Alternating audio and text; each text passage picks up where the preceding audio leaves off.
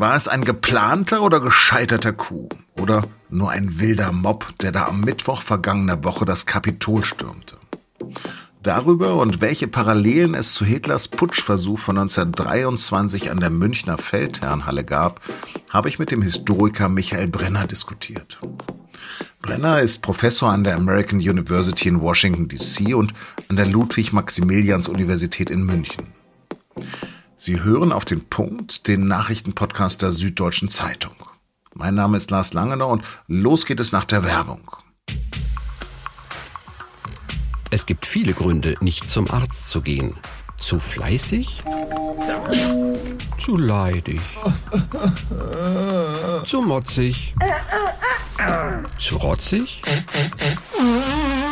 Aber nur eine Alternative. Zu Krü.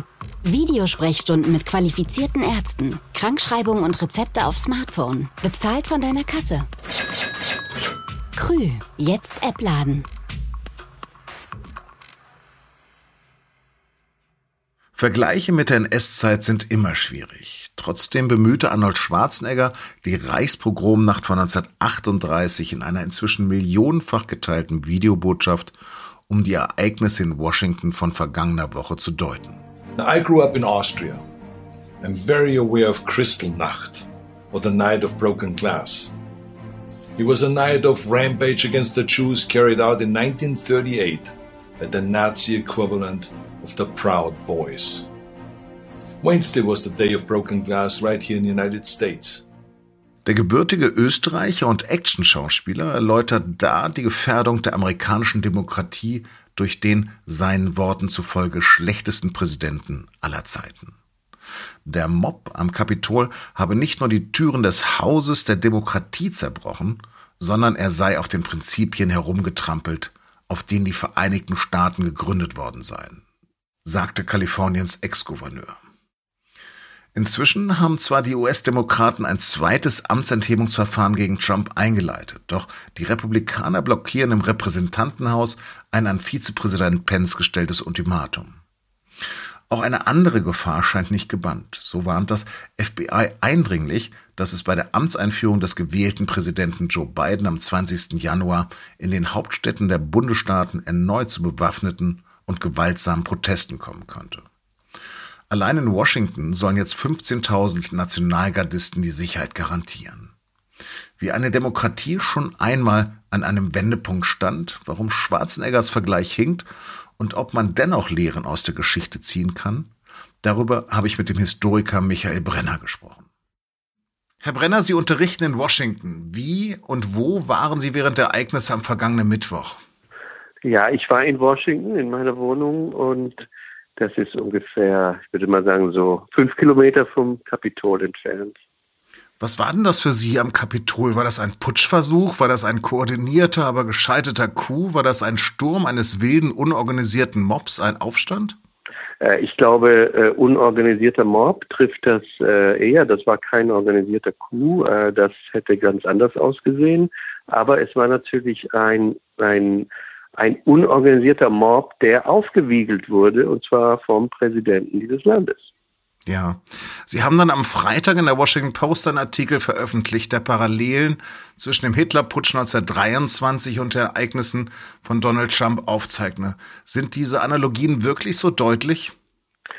Schauen Sie, ich habe äh, voriges Jahr ein Buch über die Zeit in München zwischen 1918 und 1923 geschrieben und wenn man sich so lange in diese Ereignisse äh, in München vor und während des Hitlerputsches hineinversetzt, dann kommen einem schon einige Analogien, das muss man sagen. Ich bin aber als Historiker auch immer vorsichtig mit solchen Vergleichen. Das muss ich ganz deutlich sagen und das habe ich auch in dem Artikel gesagt.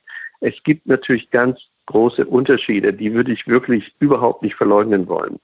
Aber, und darum ging es mir in diesem Artikel, der Putsch, der gescheiterte Putsch 1923 in München war ja der Anfang einer Bewegung, wenn man so will. Damit war die Geschichte ja nicht zu Ende. Und darauf wollte ich hinweisen. Und ich fürchte, dass, äh, dass diese Analogie leider nicht ganz falsch ist, äh, dass äh, auch dieser äh, Sturm auf das Kapitol leider nur der Anfang einer äh, Bewegung sein wird, die wir in den nächsten Jahren ähm, hier leider sehen werden. Lassen Sie uns mal ganz konkret darauf eingehen. Was ist denn für Sie mit 1923 vergleichbar? Was für mich vergleichbar ist, ist äh, der Versuch, dass ähm, von einer extremen Gruppe, die gar nicht so klein ist, auch hier nicht so klein ist, dass man versucht, äh, die legitim gewählten Vertreter äh, der Regierung eben zu entmachten und dass das zwar auch 1923 nicht gelungen ist, hier auch nicht gelungen ist.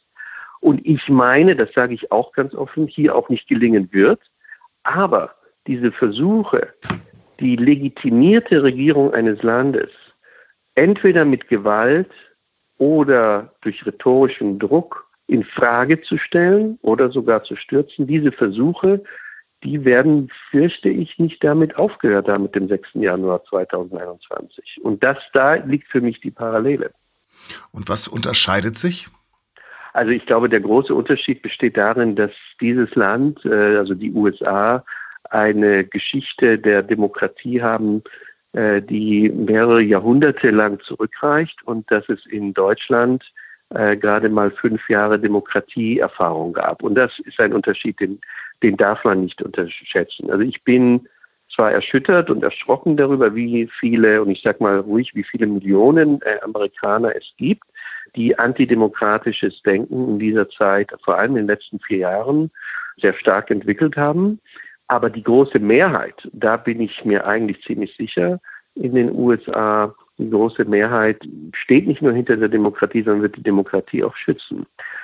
Der größte Unterschied besteht für mich darin, dass eben zwei völlig verschiedene Realitäten bestehen. Das heißt, die Menschen, die jetzt das Kapitol gestürmt haben, die lesen nie die Nachrichten, die sagen, das ist doch Irrsinn, das ist doch antidemokratisch und so weiter. Die lesen ihre eigenen sozialen Netzwerke, die sie darin bestärken. Das heißt, die, die Spaltung der Gesellschaft in der Wahrnehmung dessen, was Fakten sind und was auch, würde ich sagen, moralisch richtig und falsch ist, gehen so weit auseinander. Und das übertrifft doch noch die Situation, das ist eine andere Situation als 1923. Aber in der Massenkommunikation waren die Nazis auch, auch Profis. Natürlich, aber damals gab es natürlich viel, äh, ich würde sagen, also es gab sehr viele Zeitungen und man hat auch nicht die Zeitungen gelesen, mit denen man nicht übereinstimmt äh, damals. Das ist richtig. Aber ich glaube, die Ausschaltung der anderen Meinung, äh, äh, dass sozusagen, dass man sie überhaupt nicht wahrnimmt, das, da ist man heute noch einen Schritt weiter. Und es gibt wirklich zwei völlig verschiedene Realitäten in der Wahrnehmung. Aber Sie haben recht, natürlich gab es auch damals äh, äh, absolute Professionellen. Nur 1923 waren die Nazis natürlich nicht an der Macht und konnten das auch noch nicht in dem Sinn einsetzen.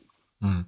Haben Sie zufälligerweise das Video von Arnold Schwarzenegger gesehen? Hinkt sein Vergleich mit der Reichspogromnacht von 1938?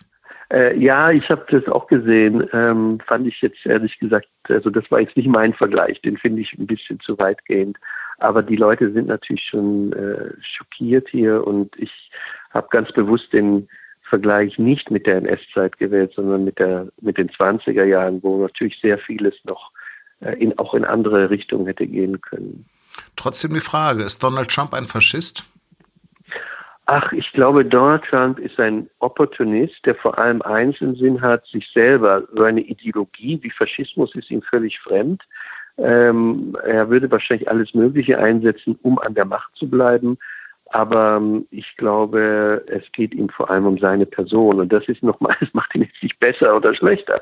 Aber ich würde ihn jetzt ähm, gar nicht mit irgendeiner Ideologie befrachten wollen. Hm. Bundespräsident Weizsäcker hat ja früh gemahnt, dass Weimar nicht an seinen Feinden gescheitert ist, sondern weil es so wenig Demokraten gab. Sehen Sie diese Gefahr heute wieder so? Ja, also das sehe ich hier anders und das habe ich versucht vorhin auch zu sagen. Das heißt, ich glaube, es gibt hier sehr viele Demokraten, jetzt nicht nur im wörtlichen Sinne der Demokratischen Partei, sondern auch unter den Republikanern. Das muss man sagen. Es sind natürlich viele, die die Demokratie stützen. Und äh, ich denke, gerade wenn man sich diese, also was hier als Grassroots-Demokratie bezeichnet, die, also die lokalen Wurzeln auch ansieht, das ist schon sehr stark. Das ist die amerikanische Tradition.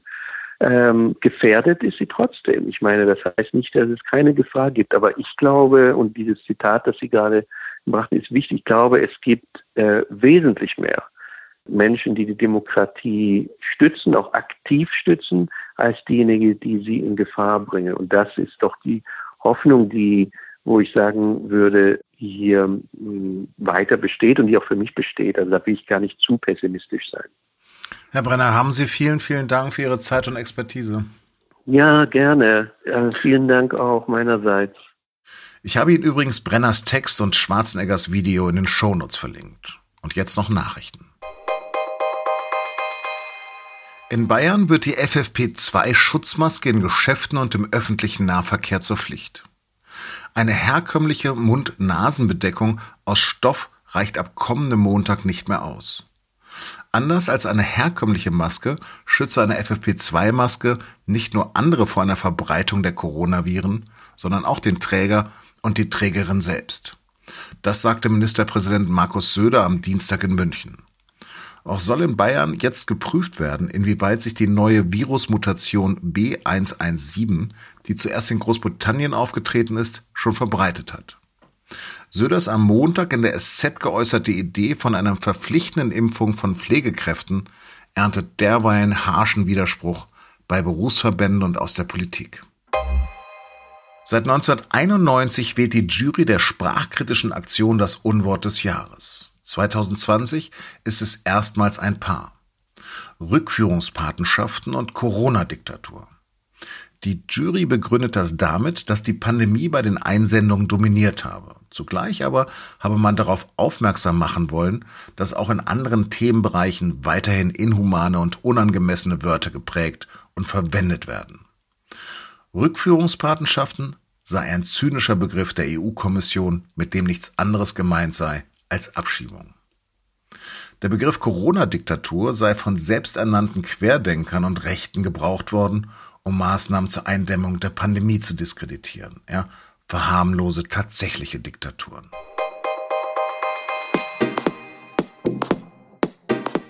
In einem Heim im nordrhein-westfälischen Bad Oeynhausen sollen Behinderte misshandelt worden sein. Ermittelt wird gegen 145 Beschuldigte. Über diese Ungeheuerlichkeit erfahren Sie mehr auf der Panoramaseite der SZ von Mittwoch oder lesen Sie die bereits ab 19 Uhr mit einem Digitalabo. Und das finden Sie unter sz.de-abo. Das war auf den Punkt. Redaktionsschluss war heute um 15.30 Uhr. Danke fürs Zuhören und bleiben Sie uns gewogen.